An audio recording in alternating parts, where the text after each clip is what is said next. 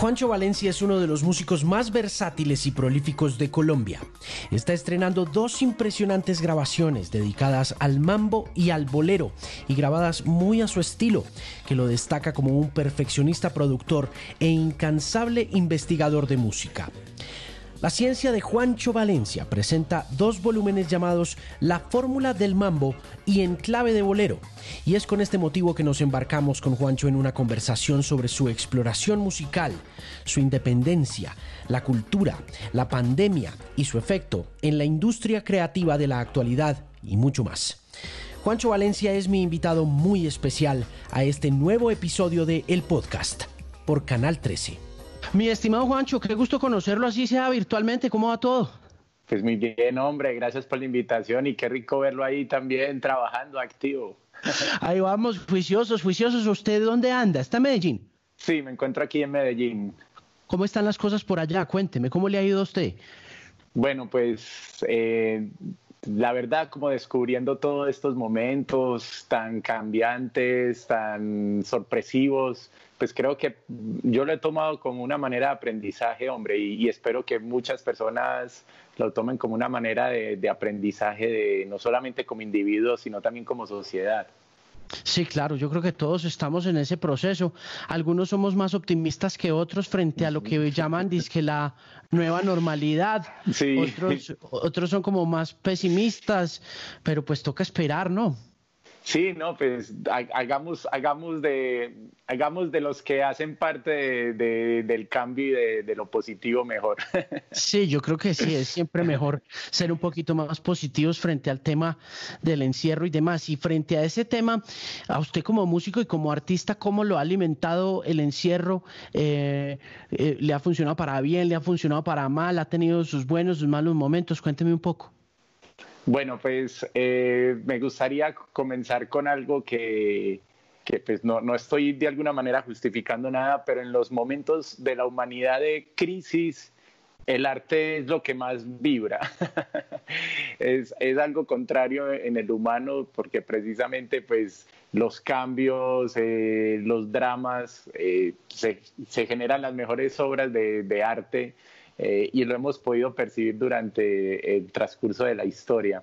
Entonces digamos que eh, este no, no es la excepción, es un momento donde musicalmente o artísticamente las personas están generando ideas nuevas, están generando cosas maravillosas, en contrario de, la precariedad del sector de la música a nivel mundial, no es una cosa de, de nuestro país, es una cosa del mundo entero eh, donde cada músico todos los días está volviendo a pensar, porque definitivamente pues fuimos los primeros que salimos a, cuarentena y vamos a ser los últimos en entrar.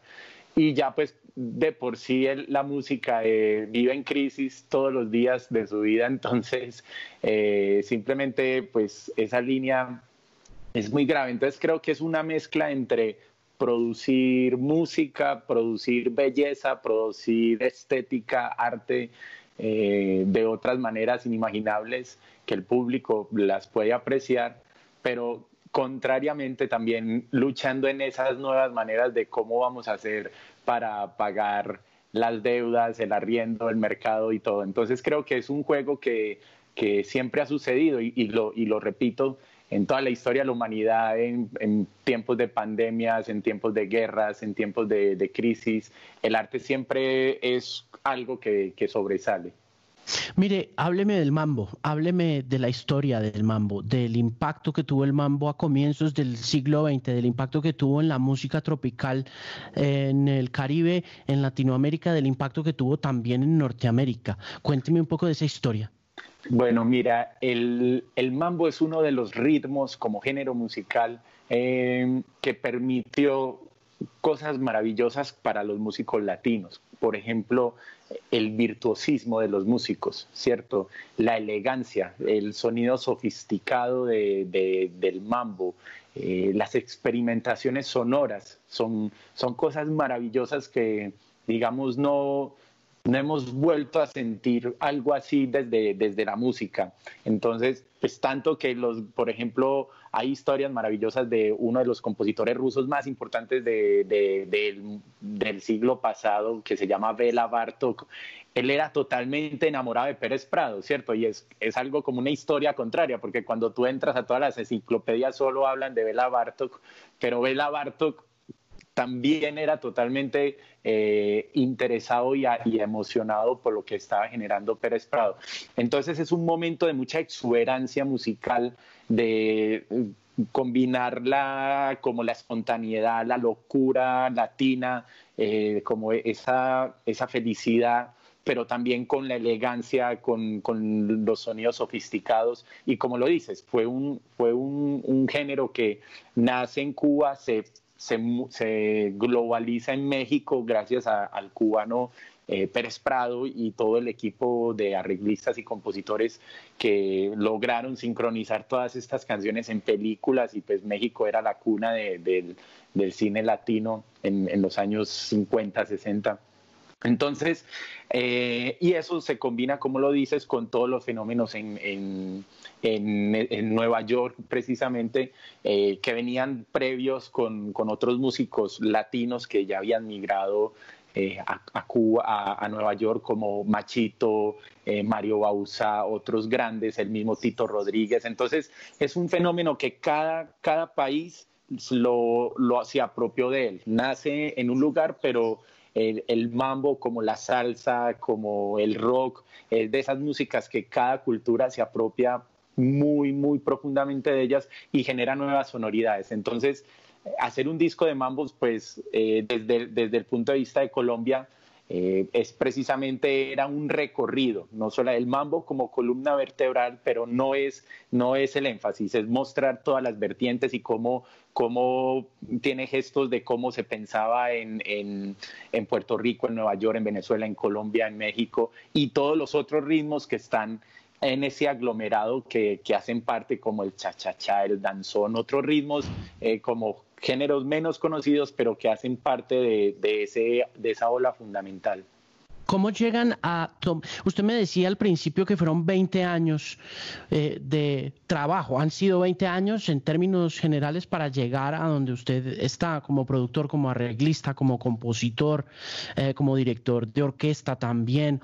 Pero en puntual, ¿cómo toman la decisión de vamos al mambo? Esa es una decisión netamente suya. Usted se sienta con, con West y, les dice, oiga, yo quiero coger el mambo, sus vertientes y explorarlas desde estos diferentes ángulos o ellos le dicen, hagamos mambo. Sí, es, muy buena pregunta porque ellos, ellos, digamos, desde el conocimiento de una empresa eh, inglesa, bajo el subsello Somos, que digamos que es el encargado de Latinoamérica de esta empresa, dice, vamos a hacer un disco para remembrar los bailes de salón, ¿cierto? Los, famosos ballroom o los bailes de salón o los bailes de clubes, como se llamaban en, en, Colombia.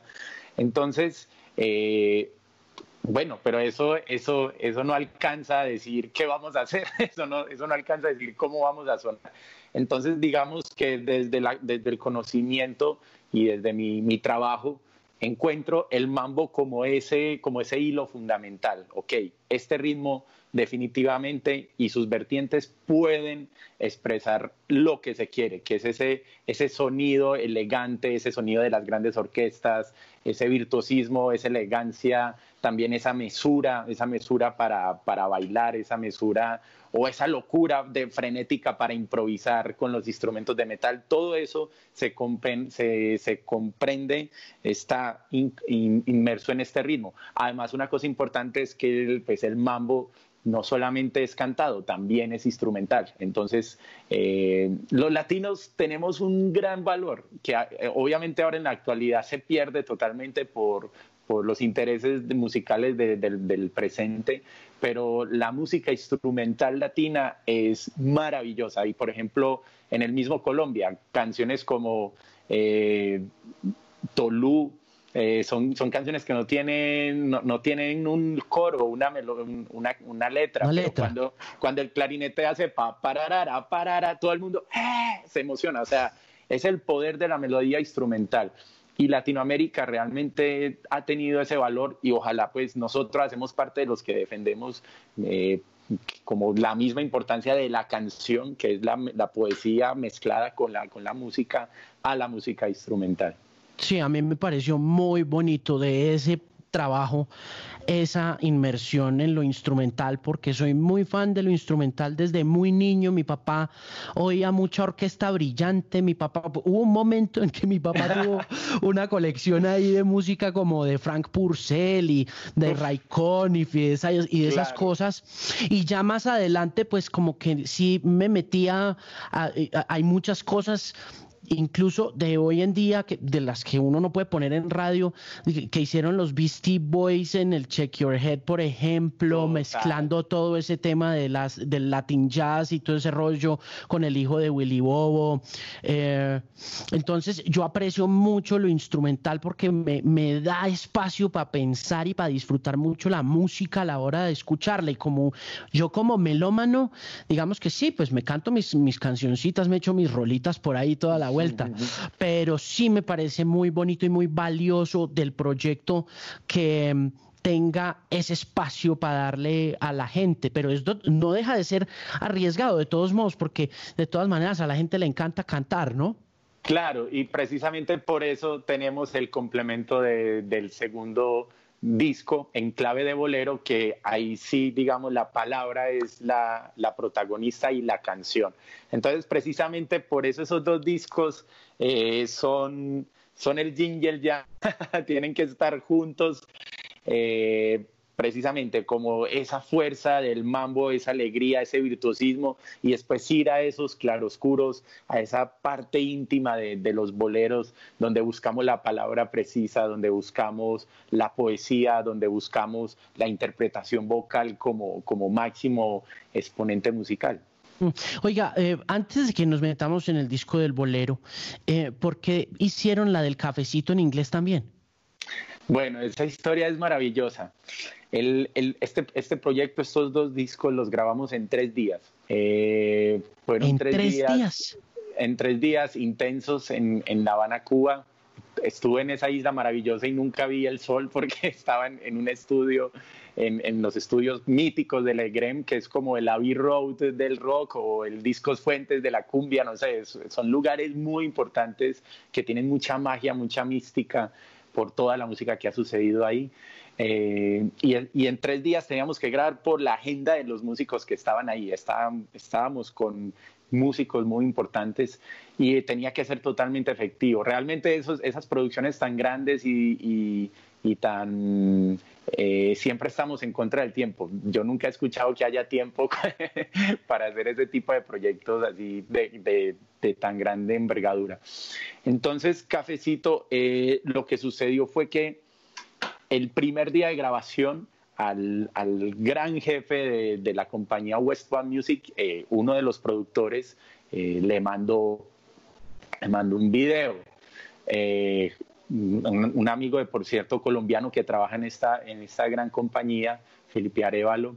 Eh, y entonces el, el gran presidente dice, ¿qué está sucediendo ahí? Yo voy de inmediato. Y entonces por primera vez él llegaba como a un, a un rodaje de, de, de, uno de estos proyectos.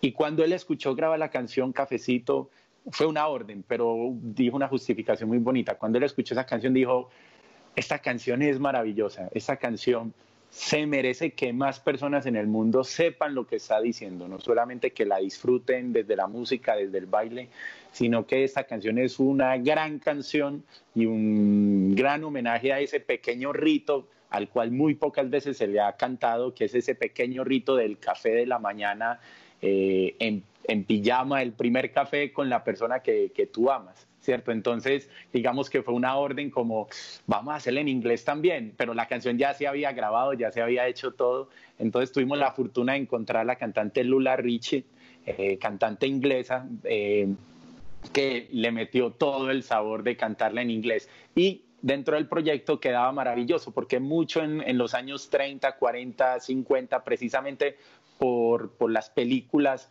las canciones, se hacían esas traducciones eh, casi literales Eh, y eso nos recuerda mucho como la época de, no solamente con la música latina y la música norteamericana y los jazzistas norteamericanos, sino también con la música brasilera, como la canción Más que Nada, eh, Magdalena, canciones que, que, que las traducciones eran literales en diferentes idiomas y eso le da una magia total a la música. Óigame, em, me hablaba de nuevas y viejas generaciones conectadas a través de este proyecto y quería preguntarle por purismos en un género tan sofisticado, tan amplio, tan, tan tan evocador, porque es que también esa es, otra cosa que tiene la sonoridad del disco, ¿no? Que, como usted lo decía al principio, oírlo es, es devolverse a un blanco y negro eh, sublime, increíble. Eh, hay, purismos entre esos músicos de antaño, los de ahora, hay reglas que no se pueden romper en el mambo, en el danzón, en, eh, esa, en, sus vertientes. ¿Cómo funciona? Bueno, la música latina realmente tiene unos purismos muy fuertes. La salsa, la salsa, pues incluso hay personas a las que yo las nombro cariñosamente los fundamentalistas de la salsa, o sea, eh, son, son cosas muy fuertes. Creo que también existe en el rock, en el tango, eh, son músicas, el mismo jazz, son músicas que el purismo, eh, que a la final termina siendo algo, algo como contradictorio, porque son músicas que, que rompieron de alguna manera también otros purismos, pero, pero claro, es muy delicado. Eh, además, con lo que te decía, que un colombiano llegue a la isla, al centro de la isla, a, proponer sus canciones, sus composiciones, pero definitivamente hay cosas que no se pueden romper y otras que sí. Sí, eh, hay unas, hay unas reglas para que un ritmo siga siendo eh, un ritmo y no cambie a ser otro, ¿cierto? Pero precisamente lo que, lo que yo debía mostrar con mi trabajo era primero, el, primero, primero, primero que todo el respeto hacia esa música, hacia esa, a la cultura que la crea, Segundo, el conocimiento máximo que, se pueda tener frente a esa música. Y cuando tú tienes esos dos, tienes la tercera que es la opinión. Ok, tal vez esto lo podemos hacer así, tal vez esto podemos variar, esta regla tal vez la podemos romper con conocimiento de causa y buscar otras direcciones, porque a la final estos dos discos no son dos discos de museología, ¿cierto? No es un trabajo de arqueología, es poner el mambo en el siglo XXI, en el 2020, poner el bolero. Entonces se necesita también proponer, y ahí es donde, donde se necesita, donde está el reto, y por eso la selección de los músicos, eh, las nuevas generaciones que participaron, tenían que tener el conocimiento del pasado, ¿cierto? Y los, y los artistas, las leyendas, eh, los grandes que, participaron, tienen que tener una mente abierta de entender que las direcciones de las músicas eh, van hacia otros lugares. Entonces, tiene que ser también como que eh, esa actitud de respeto y de, y de opinar una nueva manera tiene que permear todo el equipo total para que pueda fluir en un trabajo musical. Y a la hora de abrirle la mente a una vieja generación, ¿qué tan difícil es eso? Porque yo he visto músicos, yo he visto músicos jóvenes, yo me acuerdo mucho un músico de Colorado que se puso a buscar bandas de Nueva Orleans para grabar un disco ahí medio electrónico como de un género nuevo que estaba saliendo que se llamaba Complextro y producirlo todo en estudios también súper clásicos por allá en el sur gringo y, y le sacaron canas, esos viejos. no, definitivamente, Alejo. Pero mira, te lo voy a decir, en mi trabajo como productor, director, eh, pues em, con mi casa disquera Merlin Producciones, que estamos cumpliendo 20 años este año, te voy a decir algo, es igual de complejo a las generaciones anteriores o digamos, eh, es, es igual de complejo a ellos explicarles las nuevas sonoridades es igual de complejo a que las nuevas generaciones respeten lo antiguo. Pero respetar no es como, ah, sí, ese ritmo, sí, ese ritmo muy bueno, vamos a hacer algo, sí, pero es que hay que entenderlo, vamos a estudiarlo, vamos a entender por qué lo hacían así y vamos a tratar de respetar eso, ¿cierto? Entonces, además con, con, los trabajos que siempre he estado, pues yo he hecho rap sinfónico, eh, o sea, siempre las mezclas más, más locas de diferentes géneros de la música clásica con las músicas urbanas o las músicas populares. Y en todos, en, todos las, en todos los tipos de música existen esas dos, esas dos cosas, esas dos maneras de ver. Pero lo que te digo es que es lo mismo eh, pedirle el respeto a un joven sobre las músicas anteriores, ¿cierto? Porque digamos que la prepotencia de, de, las generaciones jóvenes de no, pero si esto ya lo podemos hacer así, además este computador nos puede ayudar a hacer esto, sí, pero ahí perdemos la magia. Tenemos que quitar, apagar ese computador y sentarnos horas, horas para lograr eso que se quiere. Entonces digamos que eh, siempre en mi, en mi, en mi mi, y en mi trabajo profesional no solamente desde lo que, lo que conocemos siempre como, no, es que los viejos quieren, no, unos y otros siempre quieren estar en la vanguardia, pero también es igual de, complejo generar el diálogo de las dos generaciones. Juancho, ¿por qué es más cortico el disco de boleros? Bueno, el disco de boleros es más cortico porque, porque el otro está infestado y plagado de improvisaciones de los músicos, de unos músicos virtuosos que, que pues definitivamente hace mucho no, no les daban los espacios para improvisar. Recuerdo mucho, eh, tenemos unos super maestros ahí, Rolando Luna en el piano, Julio Padrón en la trompeta, unos Alfred Thompson en, en el saxofón, y era como, ¿cuánto, cuánto vamos a improvisar? No, hágale maestro, hágale, pero ¿cómo así? No, hágale, que este, este espacio está para la música, para usted el instrumentista.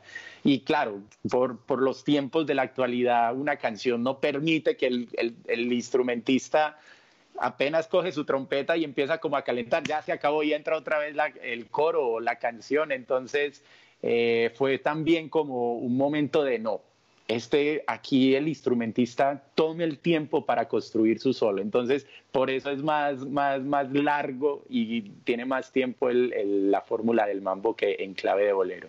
Claro, yo me refiero un poco es también como más que la duración de las canciones es el número de ellas, porque siento que eh, sí, el, el, disco en clave de bolero sí es un, cortico, yo ese me lo pateé en qué, por ahí qué, media horita. Ah, ya, claro, ah, ya, en, en bueno, no, no, lo había, no lo había identificado. Lo que tratamos de hacer fue como cierta equilibrio en las canciones del bolero, como eh, una dos voces tradicionales, dos voces, nuevas voces, eh, dos, sonidos, sonidos femeninos, dos sonidos masculinos, uno con el bolero salsa, otro con bolero más feeling, otro con bolero más contemporáneo, y ahí nos dio ese número, pero en ningún momento estábamos pensando pues como un equilibrio de canciones entre los dos discos. ¿Cuál fue el más difícil de hacer? ¿Qué es más difícil de hacer, bolero o mambo? Qué bonito eso. Las dos cosas son muy difíciles de hacer. Sí, totalmente. Ser, ser efusivo, ser alegre, ser extrovertido eh, y ser delicados, decir las cosas con, los, con, los ingredientes mínimos, es, las dos tienen su, dificultad. Pero recuerdo mucho un tema que, una canción que nos generó mucha dificultad y fue eh, Mambo Señorita eh, ese mambo era unos experimentos que hizo Pérez Prado por allá que dejaron de hacerse, que era hacer, utilizar una canción de mambo. Imaginémonos esto para las personas que nos están escuchando. Imaginen una canción de mambo, pero a esa canción de mambo le vamos a poner una cosa que se llama swing, que es como los americanos, los norteamericanos conciben la música. ¿Qué significa eso?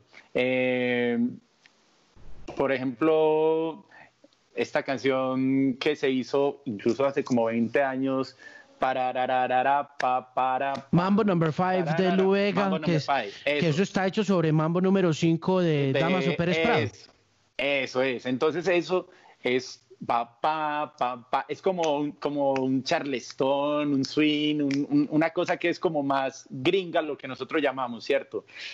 Eh, pero eso se hace con los, con los instrumentos del mambo, con, las, con los golpecitos del mambo. Es una cosa que es de mucha sutileza, pero por ejemplo, si, si el guiro eh, o el guiro no hace, en el mambo hace cha, cha, cha, cha, cha, cha, cha, cha, cha, cha, en el swing hace cha, cha, cha, cha, cha, cha, cha, cha, cha, cha, como con ese saltico. Pero cuando tú agarras toda una orquesta a hacer ese cambio de acento, genera un lío maravilloso y porque definitivamente ese, ese, eso lo escuchamos de Pérez Prado, pero eso no se desarrolló mucho, entonces los músicos no tenemos mucho la experiencia de tocar de esa manera.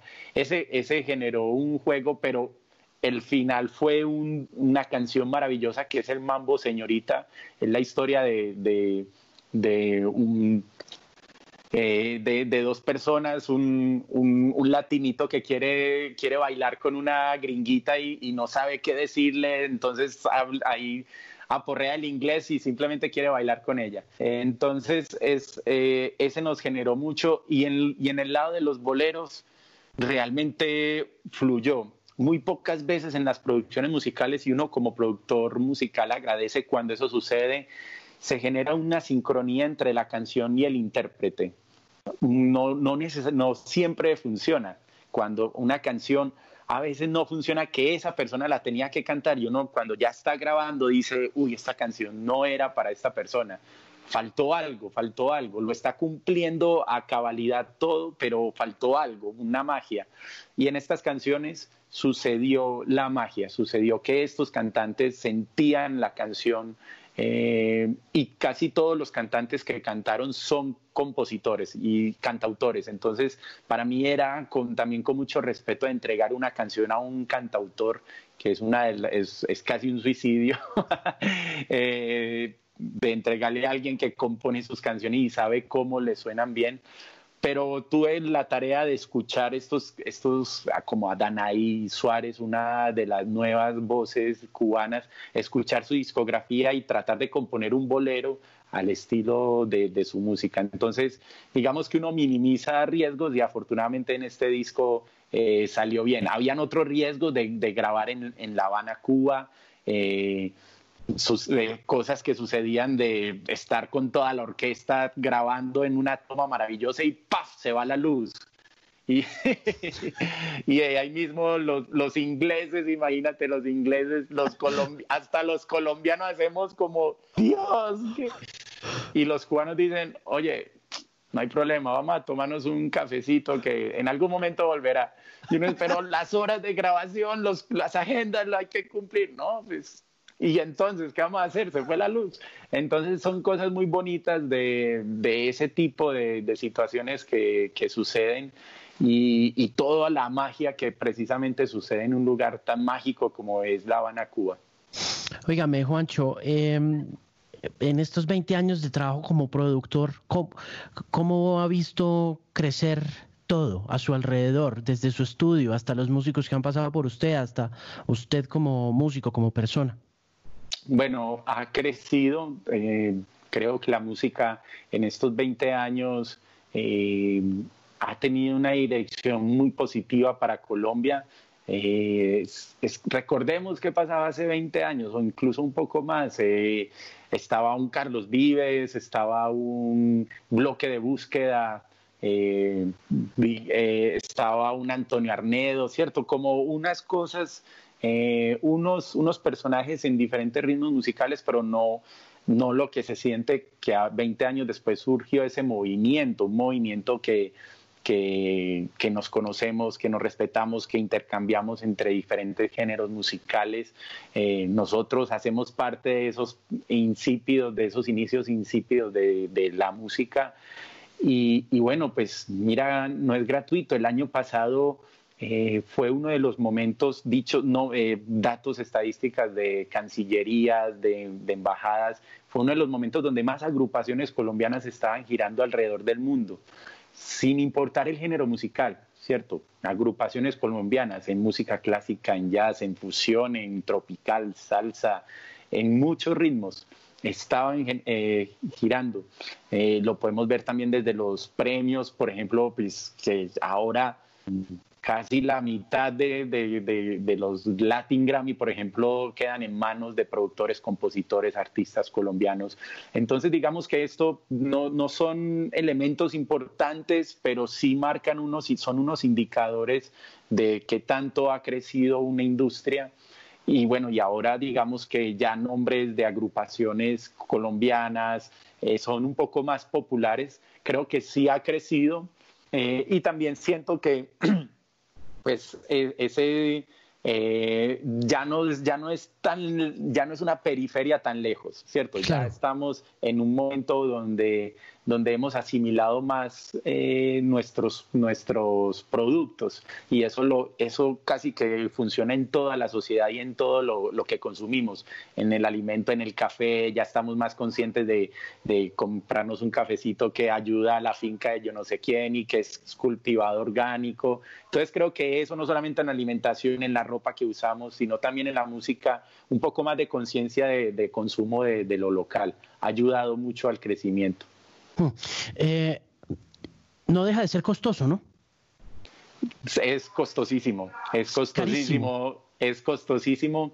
Eh, y, claro, definitivamente ahí es donde, donde perdemos, donde, donde perdemos y donde necesitamos precisamente esa construcción de público porque digamos que a nosotros no solamente nos toca hacer la música, reventarnos todas las neuronas para buscar y el corazón para buscar la canción, una canción maravillosa, eh, sino también construir ese público, decirle a la gente, venga, usted puede escuchar esta canción, déme una oportunidad. Eh, ah, pero es que esa canción suena raro, yo estoy acostumbrada a que a, que a los tres segundos me entre el cantante, eso está empezando a los 20, tranquilo, dale los 20 segundos, son 20 segundos, ¿te gustó? Si te gustó, mira, escucha esta otra y tal vez escucha este otro artista. Entonces es una cosa de, crecimiento, de construcción del público, de entender, de entender, eh, pero y eh, a eso sí siento que, que, que se ha crecido un poco como ese público ese público activo, el público que, que, no está simplemente sentado a, bueno, a ver, Alejo, Juancho, ¿qué me van a tirar? Aquí estoy esperando, sino como el público que está buscando y que está eh, como inquieto. Eso es, eso es, eso es magia para, para un artista, encontrar público inquieto. ¿Cómo lo ha encontrado? ¿Cómo lo ha eh, encontrado? ¿Cómo lo ha encontrado? El público, nosotros. Sí, yo creo que eh, siempre hay una pregunta que es como el huevo, la gallina en el tema de la música, porque uno no sabe, uno no sabe, también quienes estamos en radio, eh, aún no encontramos esa solución a cómo hay cosas como que sabemos que se van a pegar o que van a funcionar, hay otras que no sabemos por qué por más esfuerzo que, llegue uno a hacer no funciona. Y le, y le transfiero a usted la pregunta porque si es como que usted que tiene tanta experiencia, que tiene esos 20 años ya a espaldas, ¿cómo encuentra un público, porque yo sí siento que eso tiende a ser mucho responsabilidad del artista, de su repertorio, de lo que está ofreciéndole al público, si lo quiere volver un público activo, como usted lo dice. Bueno, súper bacana esa pregunta, maravillosa. Muy pocas veces se habla de esto. Eh, voy a tratar como de, resumir en dos respuestas. Primero, como la respuesta fuera del artista, digamos que eh, lo primero es como de alguna manera un, engranaje, se necesita un acuerdo, una voluntad de, un sistema entero, de, digamos, gobierno o como las cosas públicas eh, que promuevan, que ta, ta, ta. Eh, el, digamos, el sector privado, ¿cierto? Que, que también como, bueno, está bien, vamos a mediar, utilicemos estos, esto, esto local, utilicemos esto que vale la pena, tiene un valor social muy poderoso, eh, tal vez no tiene un valor económico o, capital tan fuerte, pero sí tiene un valor social, entonces como que el, el sector privado entienda que mucha de, del arte eh, no solo se puede tener en indicadores de éxito económico, sino también en indicadores de éxito social. Eh, ahí digamos que está lo público, está la empresa privada, están los medios de comunicación como tú que generan la pregunta a la gente, ¿cierto? Cada uno desde, desde sus realidades, desde, desde el sector público, desde el sector privado. Ese es como el entorno, ¿cierto? Los sistemas de educación que en las universidades a las personas les enseñen, no solamente en las universidades, pues es que yo lo digo en, en, las universidades de música, que a las mismas universidades de música se les, eh, se les enseña el valor de la música colombiana, de lo local, ¿cierto? Que claro, definitivamente Beethoven era un, un, genio, un berriondo, ¿cierto? Pero, pero, pero venga, y Lucho Bermúdez también. Entonces, venga, gastémosle también. No es necesario hablar cinco años de Beethoven.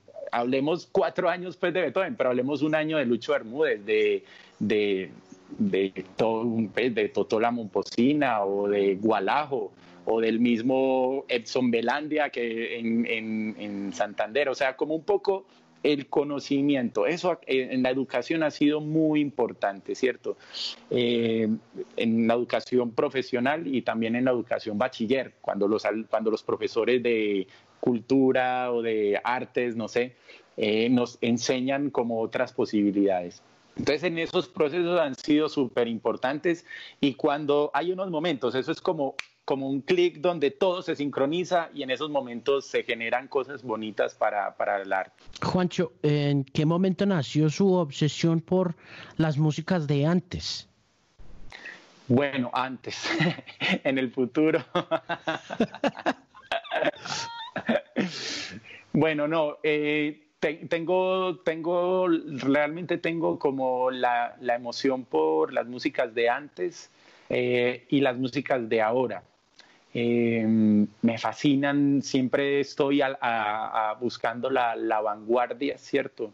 Eh, pero definitivamente sí, sí encuentro eh, mucho placer por, por, las músicas de antes, pero sabes que yo creo que Qué, qué, chévere, porque me, me, rompiste la cabeza con esa pregunta. Nunca lo había ¿Sabe pensado. Por, ¿Sabe por, qué le pregunto? Porque, porque yo como melómano recuerdo mucho y en, algún momento de la vida, eh, pues estar conectado. Yo, yo soy un pelado criado en lo pop. Siempre fui criado en lo pop con unas, con unas como decía usted, periferias que tampoco lo fueron tanto, pero sí porque, porque la mamá y el papá sí oían mucho, mucho música del sur, oían mucho chalchaleros, escuchaban mucho eh, tango.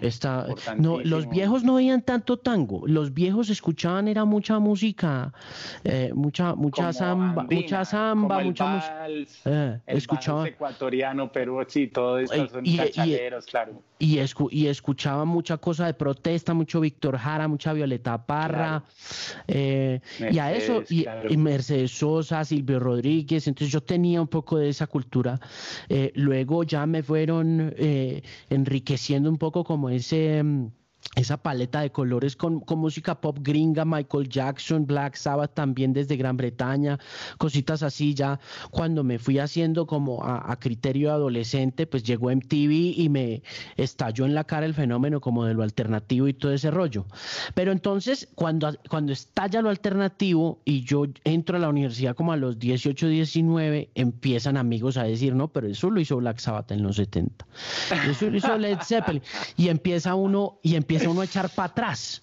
¿no? Empieza uno a mirar la música de antes y termina. Yo ahorita estoy metido, es como oyendo jazz de Nueva Orleans y, y entendiendo un poquito esa vaina de ese contenido. Tengo un amigo allá en Medellín que en estos días está escribiendo sobre cumbia y se crió oyendo cumbia, es curioso, se crió oyendo cumbia, oyendo a Pastor López, oyendo hispanos, oyendo cosas de esas, pero siempre estuvo en la radio, en la radio alternativa, en la radio, en la radio de pop.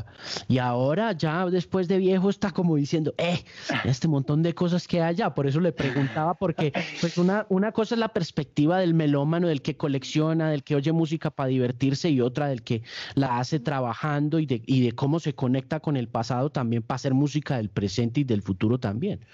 Mira que es muy chévere este, esta, este, este diálogo, porque digamos que es un poco como lo que pasa con los carros o con los electrodomésticos del pasado. Lo, eso lo hacían para que durara toda la vida, ¿cierto?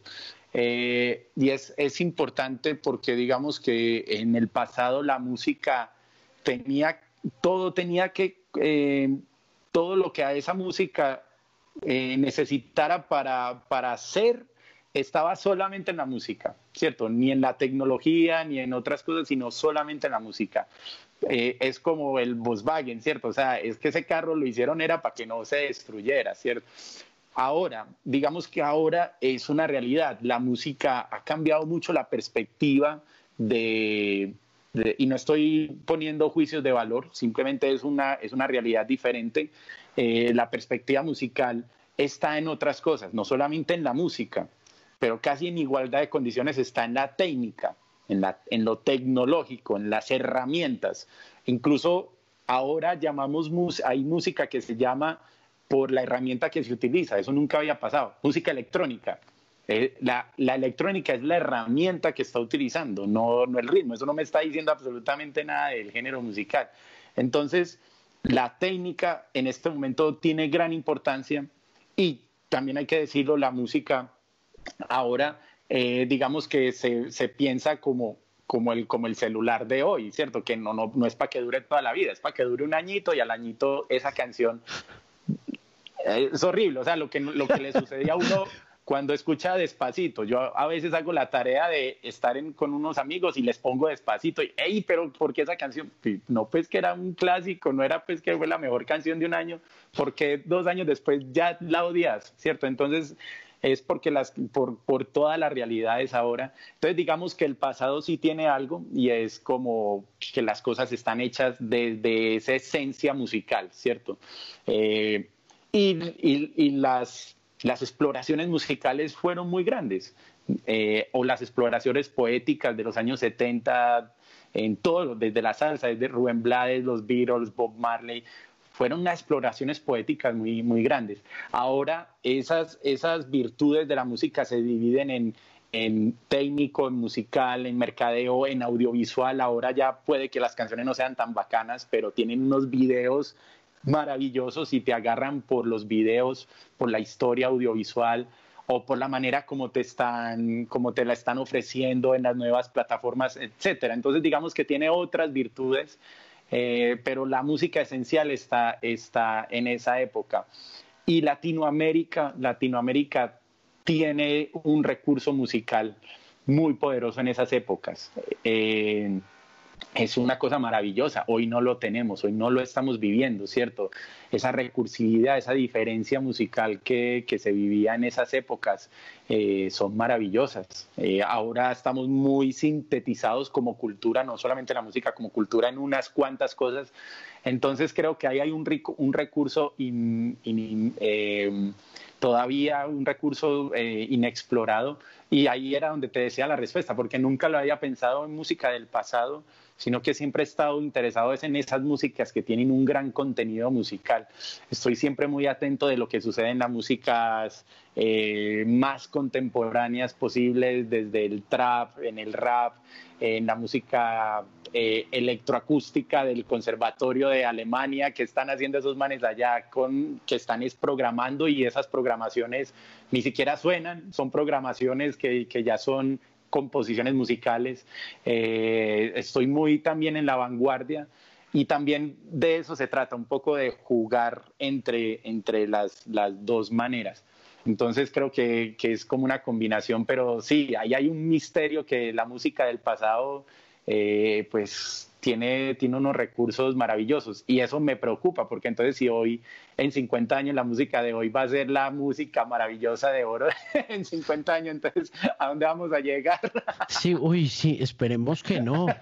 A mí me, me preocupa porque, porque sí hay mucho, sí hay mucho ruido hay mucha basura pasando y uno lo siente desde, yo no sé si también es que uno se envejeció.